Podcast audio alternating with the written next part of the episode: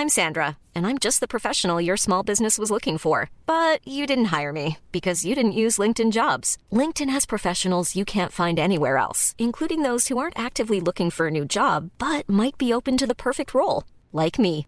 In a given month, over 70% of LinkedIn users don't visit other leading job sites. So if you're not looking on LinkedIn, you'll miss out on great candidates like Sandra. Start hiring professionals like a professional. Post your free job on linkedin.com/people today.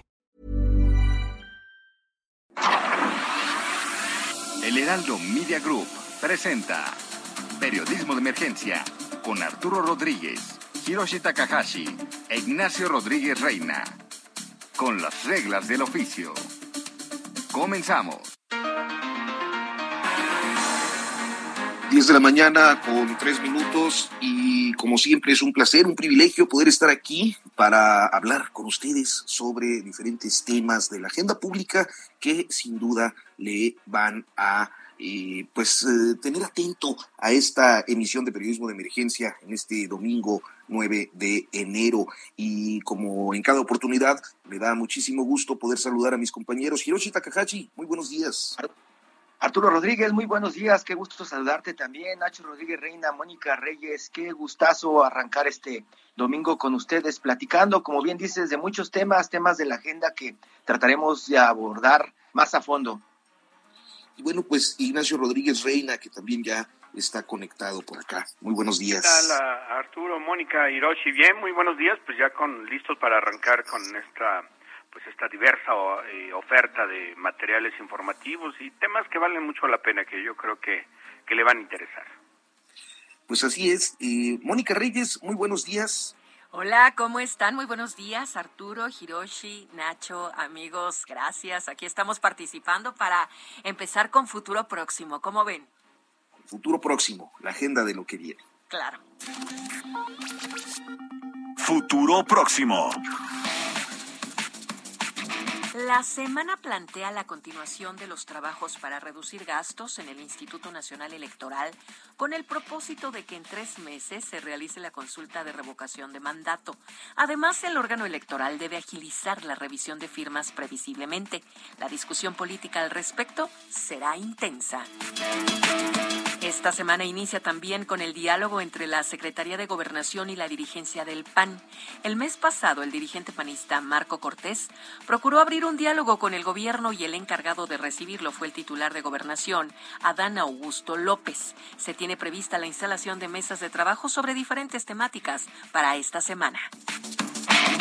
El tema energético se intensificará por los preparativos que en el ámbito legislativo se realicen a fin de iniciar la tercera semana de enero con el debate de reforma eléctrica. Por otra parte, se espera que a partir del 15 de enero haya un incremento al gas natural a consecuencia de la inflación. La COVID-19 sigue siendo el tema de mayor preocupación por estos días ante el incremento en los contagios que esta semana se reflejarán en el retroceso de 10 estados de la República que abandonan el color verde.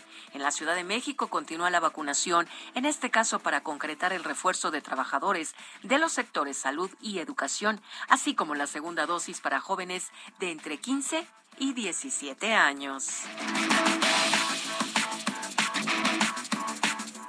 Periodismo de emergencia. Con las reglas del oficio. Pues muchísimas gracias a Mónica Reyes por este avance de lo que viene en la semana. Y bueno, pues eh, vamos a un tema que ha llamado mucho la atención debido a que eh, era un tema eh, pues importante, de primera importancia para el presidente López Obrador en el ámbito deportivo, Hirochi. Sí, hemos estado platicando que uno de los deportes favoritos del presidente de México es el béisbol.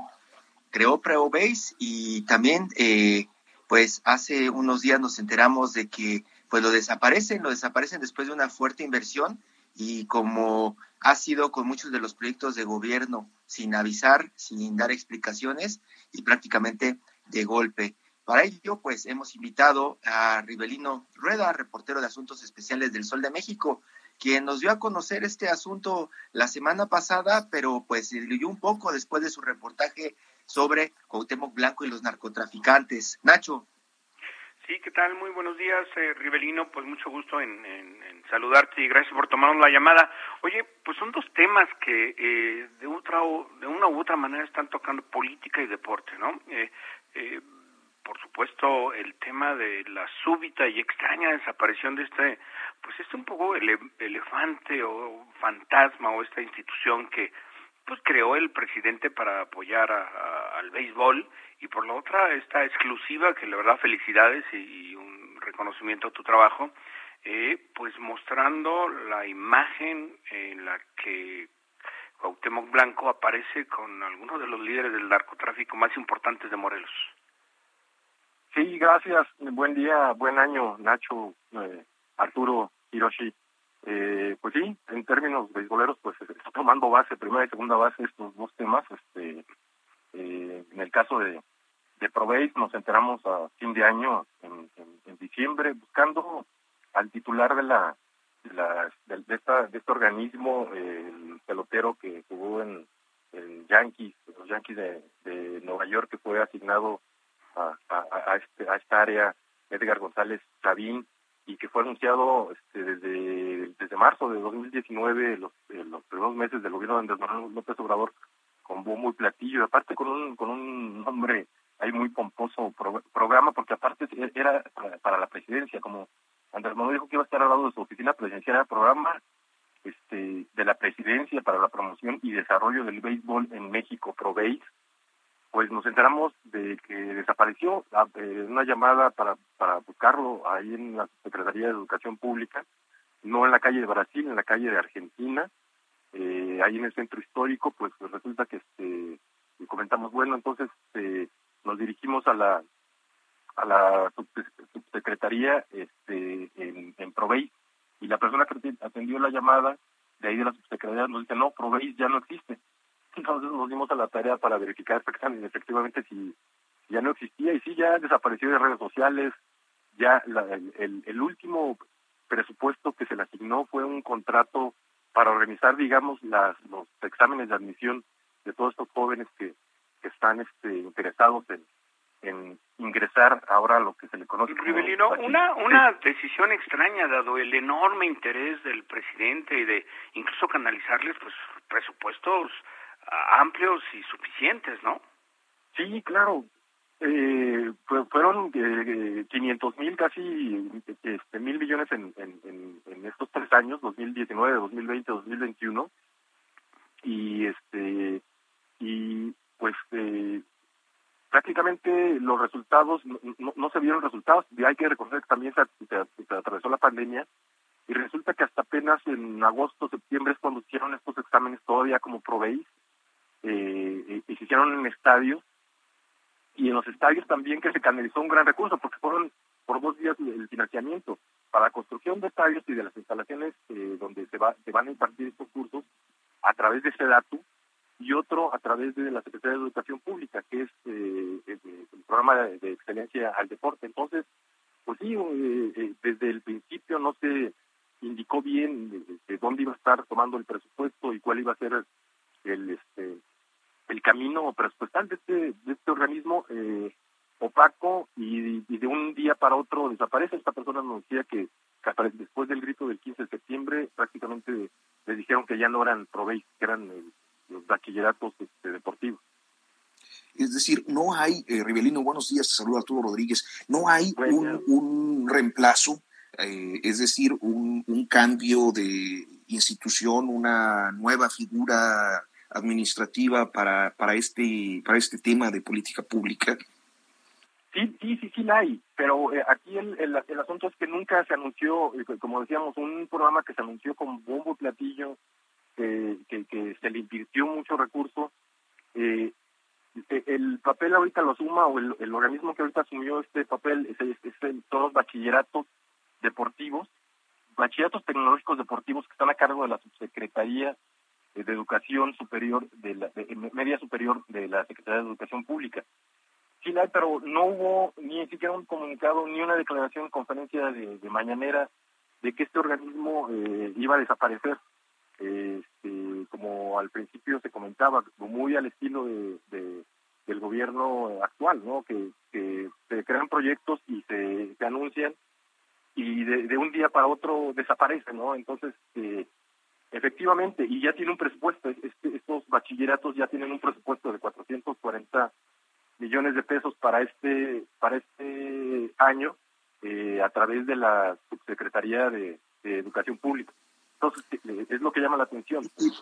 Y, podemos inferir eh, Rivelino que este nuevo programa de bachillerato tecnológico de educación y promoción deportiva asumirá otras ramas del deporte en México por ahí se menciona que todo el tema del box que también es uno de los intereses de este gobierno estará metido dentro de estos bachilleratos pero no están en todo el país cierto no, no tantos, son ciertos puntos. En, por ejemplo, en el béisbol están, este es Coco, es de Mérida, es este Hermosillo, Sonora, eh, por ahí se me, se van dos, son cinco, de hecho donde se crearon también estos estadios, estas instalaciones, y los otros en menor medida, no tanto el atletismo como en el box, no eh, no tanto al principio también Proveis eh, contempló estos dos programas, atletismo y boxeo, pero lo que vimos eh, fue la prioridad del presidente del gobierno federal fue el béisbol. Entonces, eh, sí, este, sí se contemplan estos dos programas, por ejemplo, el, uno de los especialistas con los que con los que hablábamos, un ex investigador de Fundar, eh, nos, nos, comentaba que también, por ejemplo, ahí está el, tema del básquetbol, ¿no? Que es eh, pues muy practicado, sobre todo en, regiones del sureste, regiones de, enorme pobreza, en, Chiapas, eh, vemos o vemos eh, canchas de, béisbol. Los niños se interesan mucho en, este tipo de deportes, pero este, pues nada más se contemplaron estos, estos, estas áreas, eh, estas disciplinas deportivas, principalmente eh, el, béisbol, que es el deporte eh, favorito de, del presidente Andrés Manuel López Obrador. Señor Rivelino, y bueno, pues ya que estamos entrados en esta temática, eh, planteábamos al inicio de la emisión este asunto de la fotografía que también esta semana pues fue una de las noticias que pues ocupó la discusión pública las redes sociales, y, bueno, pues fue, fue una nota tuya. ¿Qué pasó con, con esto a lo largo de la semana, Rivelino? Pues bueno, este, sí se, se, esperaba, ¿no? Que se iba a generar esta polémica por la, por, por esta fotografía tratándose de un de un de un gobernador emanado de una alianza eh, de, de, los de los partidos que del partido del poder de Morena que hizo la alianza en este caso encabezó la alianza el partido de Encuentro Social desaparecido partido muy cuestionado por por la cuestión de su acercamiento con este con la religión encabezado por este Eric Flores también un personaje ahí muy controvertido que fue delegado federal en Morelos. Y pues sí esta esta esta este, foto eh, eh, causa polémica porque no solo es una foto con con un solo líder del narcotráfico son es son tres líderes del narcotráfico y aparte de grupos antagónicos que aparecen en esta fotografía y que pues causó este distintas distintas reacciones eh, vimos este, por ejemplo que no hay que tomarlas muy en cuenta pero por ejemplo que esto esto, esto de las narcomantas ayer este eh, también aparecieron otras dos en Yautepec relacionadas con el con el con el mismo tema y el viernes llama la atención esta esta declaración o este, este llamado que hace el, vocero de la diócesis de Cuernavaca que, este, que llaman los reporteros locales y él, él pues, sale a decir que esta fotografía se tomó el, el, 12 de del 2018 en la iglesia de, Yautepec, precisamente, eh, y que fue un hecho fortuito. Entonces, eh, pues sí, ha causado eh, gran gran polémica y, pues eh, confirma lo, lo, riesgoso de esto, de este nexo que, se están viendo entre, entre el crimen organizado y, la clase política. Uno de los temas importantes, Rivelino, que, que no hay que dejar de mencionar, es que desde que se estaba elaborando este trabajo, se buscó a la parte que pues es protagonista de esta historia, es decir, a Cuauhtémoc Blanco y a su equipo. Se buscó a la gente de Morena, a la gente del PES también, se buscaron a diputados, a senadores, y la respuesta de todos ha sido silencio, Rivelino. Cuéntanos de ese de esa estrategia de gobierno de comunicación que pues continúan repartiendo por todo el país. Sí, este, por ejemplo, el, yo en la semana estuve en contacto con este, nuestro nuestro compañero amigo de, que cubre la fuente de presidencia, Rafael Ramírez, y pues me dice que prácticamente lo, desconocen ahí las conferencias, ¿no? Si de por sí no, no, este, no, no, no le dan la palabra para, para hacer este, preguntas, pues ahorita mucho menos, ¿no? Jesús Ramírez no, no lo toma en cuenta ahí para, pues un tema de primera importancia, ¿no? De que tiene que pronunciar Andrés Manuel López Obrador por el respaldo que le ha dado a Cuauhtémoc Blanco y porque llegó con la, también con la bandera de Morena al gobierno de Morelos, ¿no? Eh, Sí. Sí. Sí, no, adelante, adelante. Sí, pero este y, y, sí, eh, los senadores, diputados federales no han, no se han pronunciado por un tema este delicadísimo. Se buscó precisamente a, la gente del, gobierno de Morelos a través del área de comunicación social. Y, este el, un día antes de publicarse en la noche este, acaba de llegar de Brasil el señor, estaba en, de vacaciones, hay que recordar, estuvo 15 días por allá, que también armó gran polémica, el señor Cuauhtémoc Blanco, el gobernador, y ese, ese día se estuvo, se le estuvo buscando todo el todo el día y hasta la noche este, nos dicen que estaba en una reunión de seguridad en, en, la casa de gobierno de, Morelos y ya más tarde que hasta el otro día se iba a pronunciar. El otro día se salió a dar una este, una banquetera como se le conoce, ahí este, terminando un evento, y salió con esto, ¿no? Que, que se toma fotos con cualquiera, que es muy buena persona, que, que cualquiera que se le acerque se, toma una respuesta, pues la verdad muy muy cuestionable, ¿no? Eh, y, este y se siguió insistiendo, o sea, sigue insistiendo y se le sigue insistiendo a, a las personas del gobierno de Morelos que por ser el medio que está eh, sacando esta información, publicando esta fotografía y que se tuvo la atención éticamente, como se debe hacer todo trabajo periodístico, pedir la opinión de la parte de la, de la que está este, hablando, pues no habían este, tomado una llamada, no habían eh, dado una entrevista, se le está solicitando una entrevista directamente al gobernador, eh, no han dado respuesta, optaron por por por ahí por este, dos medios que nos dimos cuenta que dio una entrevista repitiendo exactamente lo mismo que repitió en, el, en la conferencia, en la banquetera esta que dio al día siguiente de la, de la publicación. Y está, está ahí sobre la mesa la invitación al gobernador Cuauhtémoc Blanco, también este, pone al secretario de gobierno a, a, este, a darle el posicionamiento, pero también es lo mismo, ¿no? Es la, la misma, el mismo argumento durante todos estos días.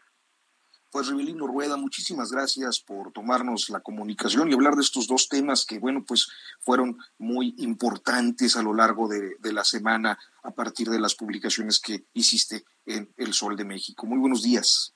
Buenos días, muchas gracias. Buenos días, Rivelino. Un abrazo. Abrazo, Hiroshi, cuídense. Gracias, Rivelino, gracias. Periodismo de emergencia. Con las reglas del oficio. Bueno, pues otro de los temas que también eh, causó eh, polémica a lo largo de la semana fue la extinción del Instituto Nacional de Desarrollo Social, especialmente por aquellas organizaciones de la sociedad civil que se ven perjudicadas con la medida. Hoy tenemos en la línea telefónica a Francisco Nieto, Paco Nieto, colega reportero en el Heraldo de México. Muy buenos días, Francisco, Paco. ¿Qué tal, Arturo, Hiroshi, Nacho? Buenos, buenos días y feliz año. Pues así, Así es, iniciamos este año con la noticia de la desaparición del Instituto Nacional eh, de, Desarrollo Social, mejor conocido como INDESOL. El presidente López Obrador firmó un decreto que fue publicado el 31 de diciembre de 2021 para que comenzara a tener vigencia a partir del primer minuto de este año y con ello pues los recursos humanos, los financieros, materiales, así como los archivos, la documentación y el acervo bibliográfico del INDESOL pues pasó a la Dirección General eh, para el Bienestar y la Cohesión Social de la Secretaría del Bienestar en un y tiene que pasar en un plazo no mayor a 90 días hábiles contando pues la entrada en vigor del decreto así como también los derechos laborales de los trabajadores del INDESOL. Eso fue eh, pues en una primera etapa y posteriormente ya en las mañaneras esta la semana pasada el presidente Andrés Manuel López Obrador explicó la razón de por qué decidió desaparecer el Instituto Nacional de Desarrollo Social y bueno, la única razón que dio fue es que eh, este organismo no tenía razón de ser, ya que solo entregaba dinero a las organizaciones de la sociedad civil y pues el presidente en esta en esta idea de la de, ahorrar eh, recursos públicos pues decidió que ese trabajo lo haga directamente la Secretaría de, del Bienestar para que pues Indesol deje de tener todas sus funciones y para que también los recursos que eh, tenía el Indesol pues pasa, pasen también a esta dependencia que pues el presidente eh, pues la, la, la, la, ve y la y la trabaja mucho para el tema de sus programas sociales. Pues eso fue parte de lo que ocurrió en estos pues ya dos semanas de, para el Indesol Arturo. Ignacio Quiroche. Sí, Paco, muy buenos días. Eh, te saluda Nacho Rodríguez. Oye, y la respuesta de las asociaciones civiles, de las organizaciones de la sociedad civil, em, digamos, ¿en qué han centrado su preocupación eh, a raíz de este decreto? Pues eh, ellos explican que era, pues, un instituto que funcionaba para tener, pues, una conexión directa con acciones que tenían que ver con el desarrollo social. Lamentan, por supuesto, que se esté dando eh, con pues esta desaparición, pero también pues entienden que es la lógica del presidente y bueno, pues la lamentan porque desde que inició la cuarta transformación, pues el presidente ha decidido eh, eliminar los fideicomisos, eliminar cualquier tipo de, de instrumento que pueda significar algún tipo de apoyo a alguna organización civil. El presidente había dicho que, la, que su gobierno no le iba a dar apoyo a ninguna sociedad civil porque dice el presidente pues se quedan con los recursos que tendrían que ir a la sociedad pero bueno eh, a poco en diciembre por ejemplo el presidente firmó pues un decreto con Teletón para que eh, ayudar a los niños con algún tipo de discapacidad y el presidente dijo que ese era y, sería el único decreto que se iba a firmar el único apoyo que se iba a dar con las organizaciones civiles y bueno pues eh, eh, en lo que tiene que ver con Indesol pues se corta de tajo con todo este tipo de apoyo pues Paco Nieto, muchísimas gracias por tomarnos la comunicación esta mañana y darnos este panorama de lo que ocurre con el Indesol y su extinción. Muy buenos días. Buenos días. Y bueno, pues nosotros vamos. Nosotros vamos a hacer una pausa y en unos momentos continuamos en Periodismo de Emergencia.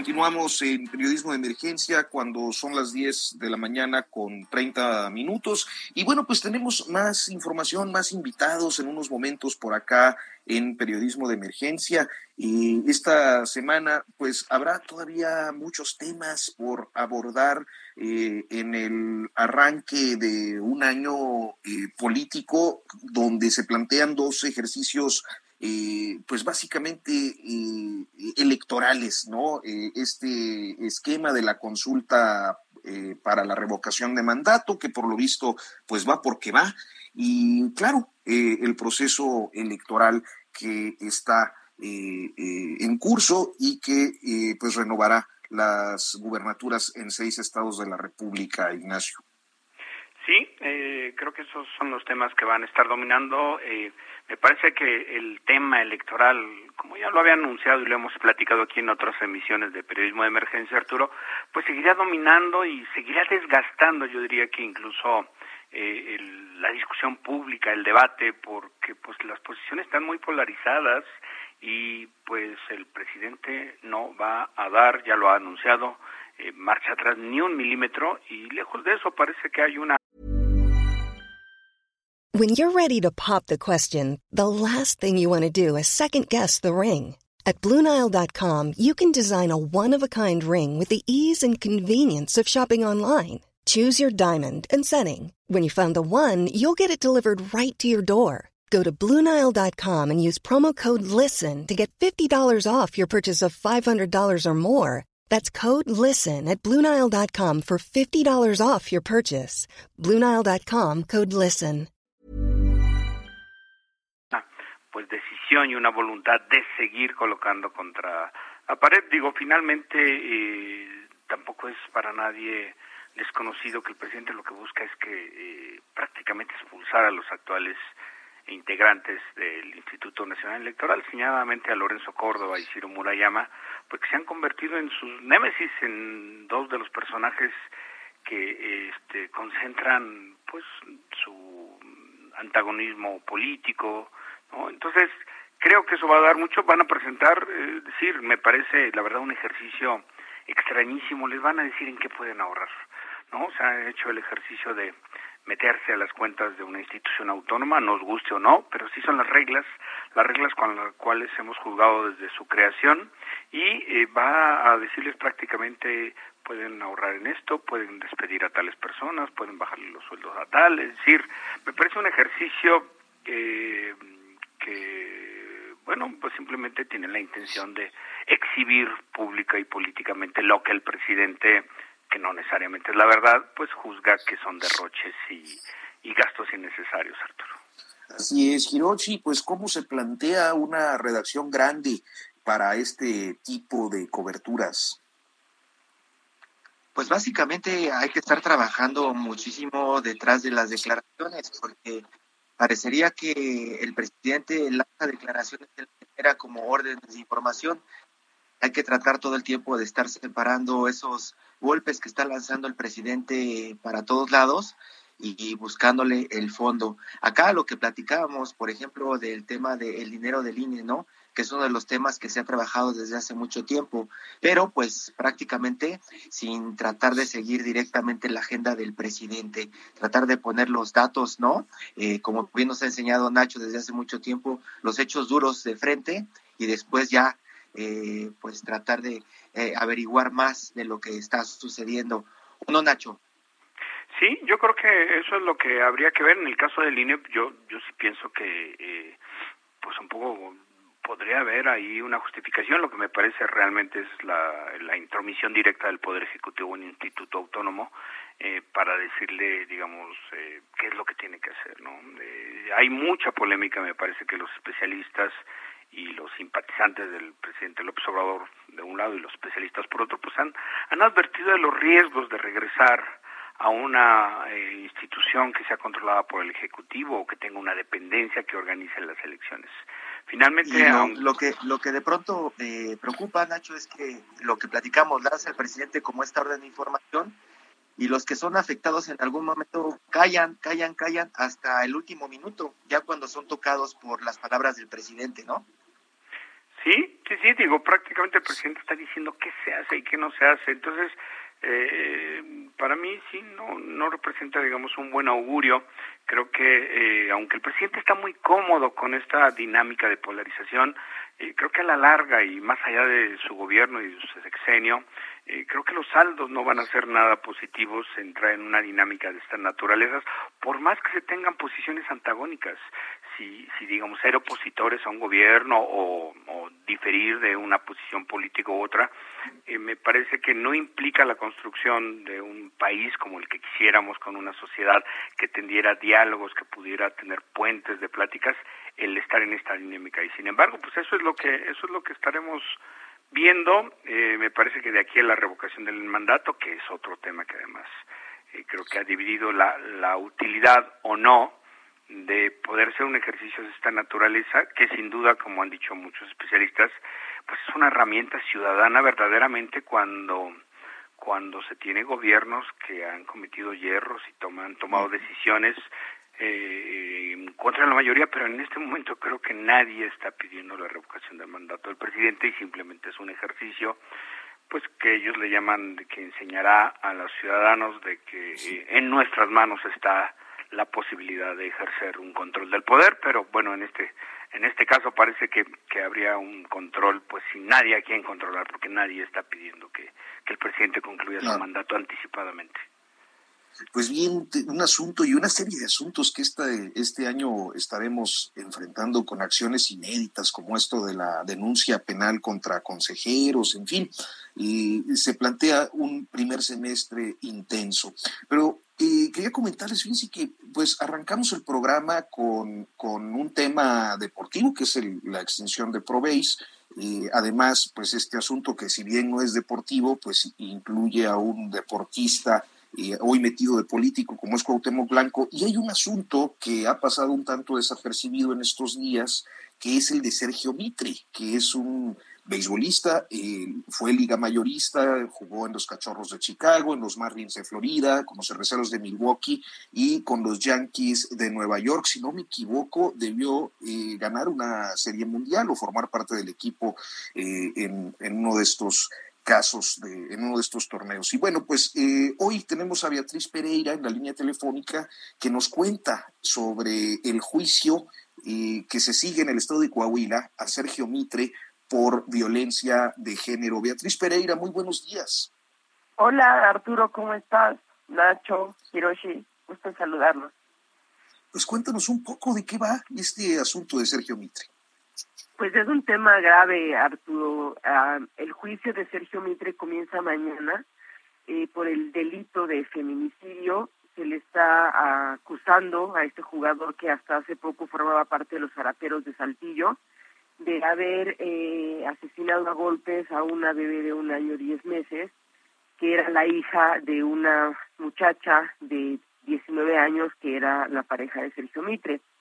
Eh, la propia eh, expareja de Sergio Mitre, que se llama Liliana, ya fue juzgada por el delito de filicidio. A ella la Fiscalía del Estado de Coahuila pues la responsabilizaba, ¿no?, de haber participado en el, en el asesinato de su hija. Y sin embargo ella ya fue juzgada, ya fue absuelta. Ahora lo que va a hacer la Fiscalía es que va a utilizar el testimonio que, dio Liliana para su, su propio juicio. Eh, en, el, en el caso de Sergio Mitre, porque pues hay que decirlo también, lo que dice la abogada que fue la defensa de Liliana, una perito en criminalística que también trabajó en el caso de Liliana, y lo que dice el propio abogado de Sergio Mitre, Pablo Mejía, es que la fiscalía, pues, como siempre, ha hecho un cochinero con la investigación, prácticamente pues investigaron mal, contaminaron la escena del crimen, y no tienen pruebas flagrantes eh, para determinar que Sergio Mitre fue la persona que eh, se supone que a golpes le quitó la vida a esta bebé. Entonces lo que tienen, digamos, como prueba es el dicho de Liliana y toda la investigación que hizo tanto su abogada, que es una defensora pública, como la perito en criminalística Valeria Baltasar. Entonces, eh, a partir de mañana comienza el juicio, después de haber platicado con Pablo Mejía, lo que él nos dice es que estima que eh, en un par de semanas pueda concluir el juicio y pues ya sabremos, ¿no?, qué dice un tribunal acerca de Sergio Mitre, si es eh, responsable o no de este feminicidio, Arturo. Hiroshi. Beatriz, muy buenos días, te saluda Hiroshi. Eh, presentas este texto hoy en proceso, bueno, este fin de semana en proceso, y lo que pues queda claro es que la fiscalía no tiene nada y que dicen los abogados también que se está creando un escenario para condenar a este jugador de béisbol. Eso pues hace parecer que nada va a pasar con él, ¿no? Que va a quedar este crimen impune o puede pasar algo que mueva la situación de este jugador poderoso con dinero para que en uno de estos casos pues cumpla condena.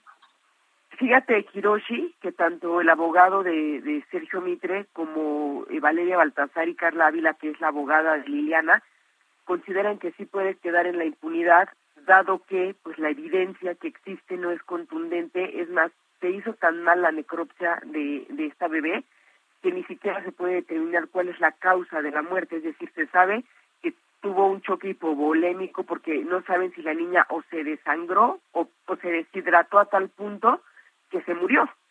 Pero entonces dicen que es la consecuencia de un golpe, pero ¿quién le dio el golpe? ¿Qué golpe fue? ¿En qué parte del cuerpo? La niña estaba policontundida, tenía golpes en todo el cuerpo, una fractura en el cráneo, este, la base del cráneo, perdón, pero pues Liliana lo que dice es, yo escuché que Sergio la tiró, pero yo no vi, yo escuché el golpe, pero no lo vi. Este, y lo que alega Liliana es que pues durante un periodo aproximadamente de 10 días Sergio se dedicó a golpearla a ella y a su hija. Eh, Sergio dice que no es cierto, que lo único que intentó hacer fue ayudar a Liliana porque pues Liliana salió de su casa huyendo porque el papá la golpeaba bestialmente y la corrió de su casa. Entonces, la verdad es que eh, no sé cómo van a determinar los tres jueces que integran el tribunal, pero es un caso complicado. Eh, puede quedar en impunidad, por supuesto. Lo que dicen Carla Ávila y Valeria Baltasar es que los jueces tienen que hacer un trabajo con perspectiva de género y con perspectiva de infancia. ¿Qué es esto? Tienen que revisar todas las pruebas que Valeria Baltasar recabó junto con otros dos especialistas. Eh, ahí sí hay pruebas y sí hay evidencia, sí hay videos, sí hay notas, y hay cosas que demuestran, digamos, la violencia que Sergio ejerció en contra de Liliana y de Inés, que es esta pequeña que ya falleció. Esas son las pruebas, o sea, no el trabajo que hizo la fiscalía, el trabajo que hizo una, una perito en criminalística externa. Entonces es un caso complicado. Eh, Pablo Mejía dice que lo ven un 50% que Sergio se pueda ir en libertad, pero el otro 50% también dice que ahora, digamos, como ha tenido tanto revuelo el tema de la violencia de género, este, la violencia doméstica, eh, cree que los jueces van a ser pueden ser muy sensibles y dejarse mover porque además digamos que Sergio tiene un antecedente que ellas, Valeria y Carla investigaron de por lo menos otras cinco parejas que también han sido violentadas física, emocionalmente, sexualmente por Sergio Mitre. Entonces, inclusive restricciones eh, judiciales en Estados Unidos, ¿no? Sí, hay una declaración jurada de su ex esposa donde narra cómo la golpeaba a ella, le provocó un aborto, donde mató a golpes a, a un perro que era de ellos, su mascota, este un video que se hizo viral donde se ve a Sergio Mitre en un hotel de Saltillo cuando jugaba para Zaraperos, este corriendo desnudo detrás de una muchacha desnuda también que se llama Yasmina quien le puso una golpiza en el cuarto del hotel. Sergio fue procesado por por violencia doméstica y lo que dice Carla Ávila y Valeria Baltasar es que debe haber sido acusado por tentativa de feminicidio porque eh, golpeó tan feamente, violentó físicamente de manera tan brutal a Yasmín que no tenía que haber seguido por violencia doméstica, sino por tentativa de feminicidio y Sergio ya estaría en la cárcel. Entonces, obviamente, Sergio Mitre niega todos los cargos, eh, dice que no es un hombre violento, pero también hay que decirlo, hay un historial ya muy largo de exjugadores de grandes ligas que han sido corridos de equipos de grandes ligas porque son violentos con sus parejas. Entonces, eh, digamos que la violencia de género que ejercen, digamos, un grupo pues grande de peloteros que no importa su nacionalidad, si son latinos, si son este norteamericanos, pues se ve que hay un patrón ahí de comportamiento donde se ve que estos hombres pues tienen problemas no para contener su ira. Y, y que pues normalmente, Betty, te, te, saluda Nacho Rodríguez, normalmente quedan en la impunidad justamente porque pues tienen este alto perfil que en muchas eh, ocasiones les da acceso a abogados importantes, a firmas de despachos que buscan su exoneración y que apelan a su pues, a su fama como para salir en, en impunidad, ¿no, Betty? Justamente, Nacho, porque como tienen dinero, logran firmar acuerdos económicos en donde hay una reparación del daño a través de dinero a las víctimas y las víctimas se comprometen a guardar silencio y a no hacer las denuncias en la policía.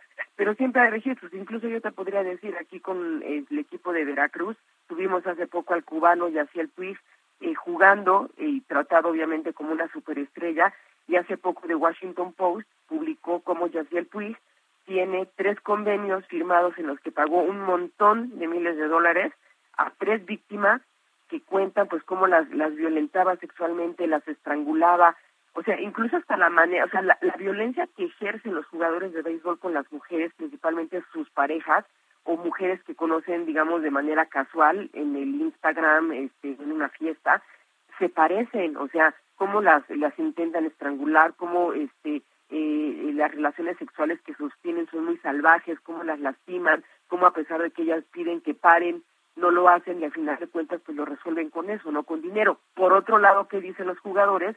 Pues que las mujeres y sus abogadas, porque suelen ser abogadas las, las que defienden a estas mujeres, ya encontraron el caminito para sacarles dinero. Y como los quieren perjudicar porque son sus figuras públicas, pues entonces inventan estos temas de la violencia de género para poder, este, digamos, acorralarlos y que ellos no tengan más remedio que pagar. Y que si pagan es para que no se haga el escándalo, no porque reconozcan que tuvieron esas conductas.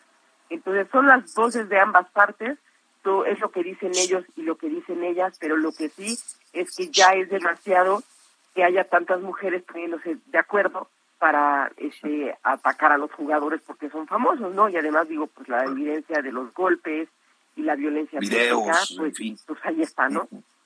Pues Beatriz Pereira, muchísimas gracias por tomarnos esta comunicación. La historia está publicada en proceso y bueno, pues eh, te agradecemos que nos hayas tomado la llamada.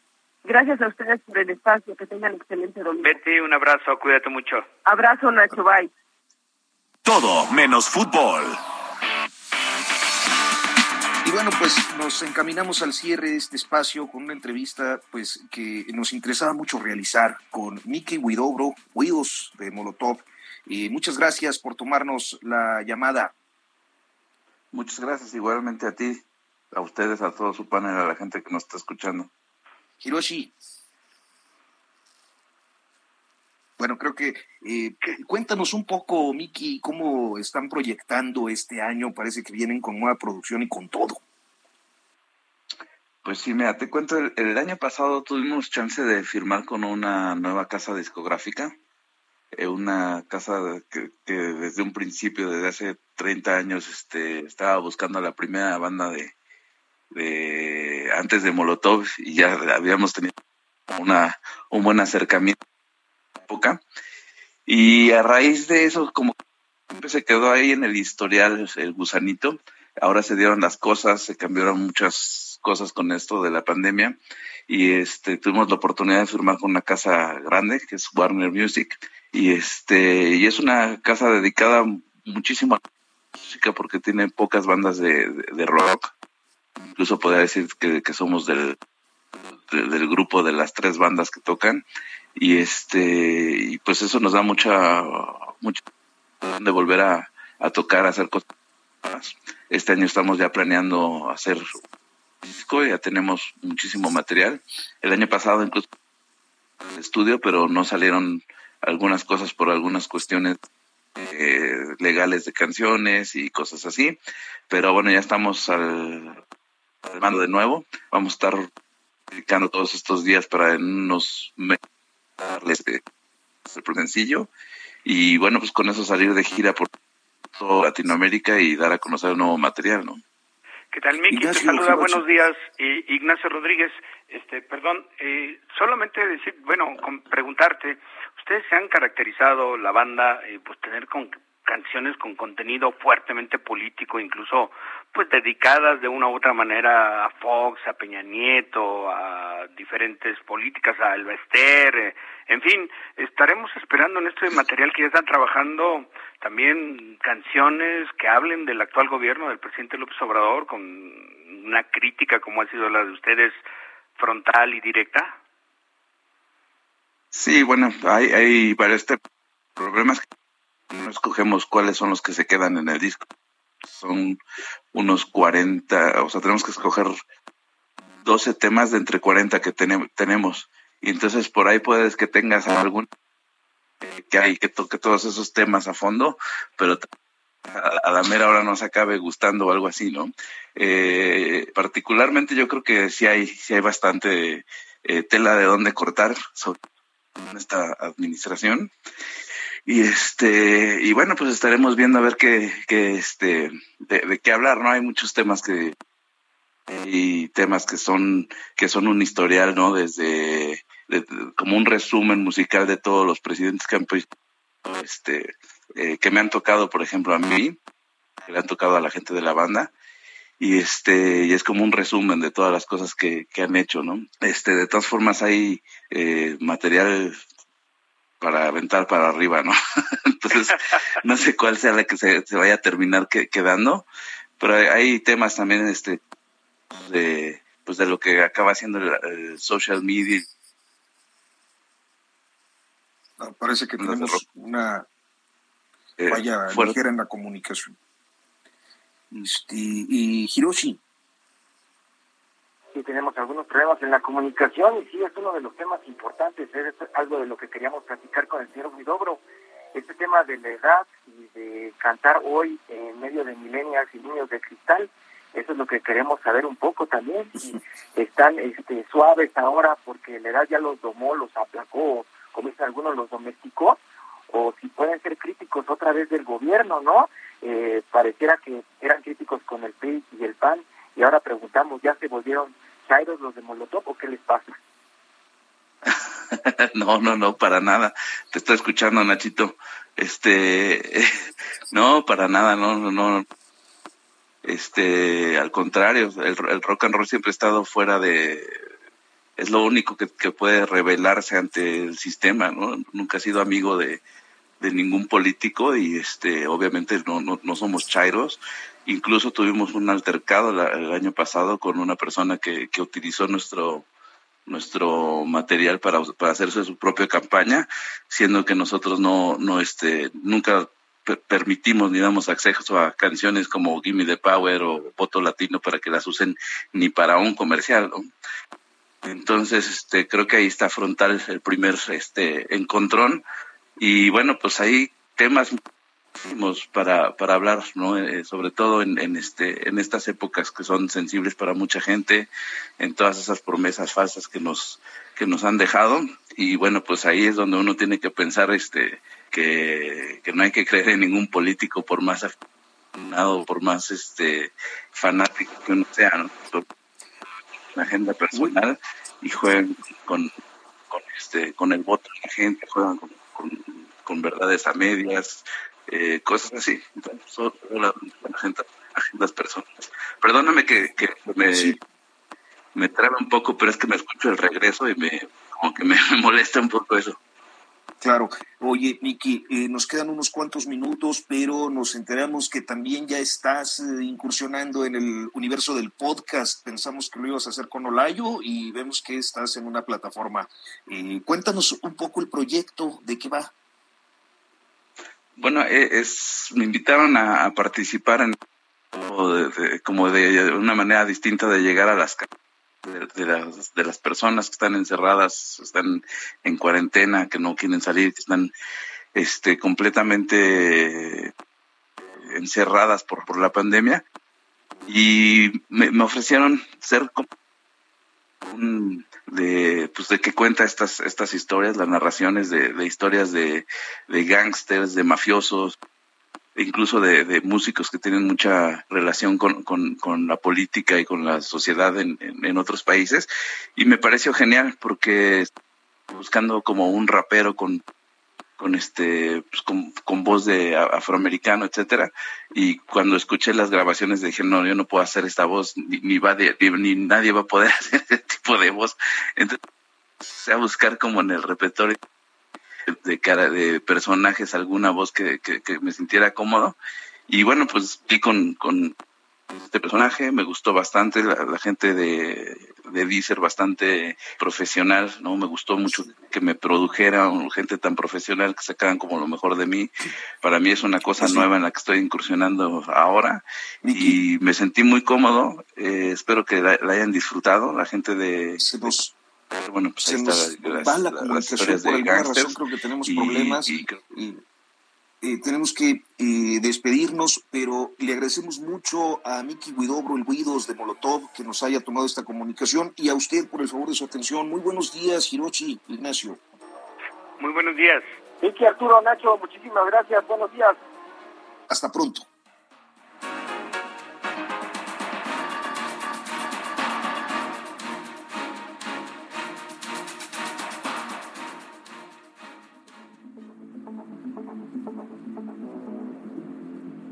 Esto fue Periodismo de Emergencia.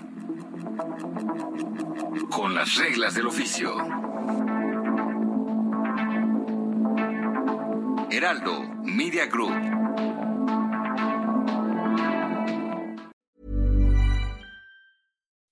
When you make decisions for your company, you look for the no-brainers. If you have a lot of mailing to do, stamps.com is the ultimate no-brainer. Use the Stamps.com mobile app to mail everything you need to keep your business running with up to 89% off USPS and UPS. Make the same no brainer decision as over 1 million other businesses with Stamps.com. Use code PROGRAM for a special offer. That's Stamps.com code PROGRAM.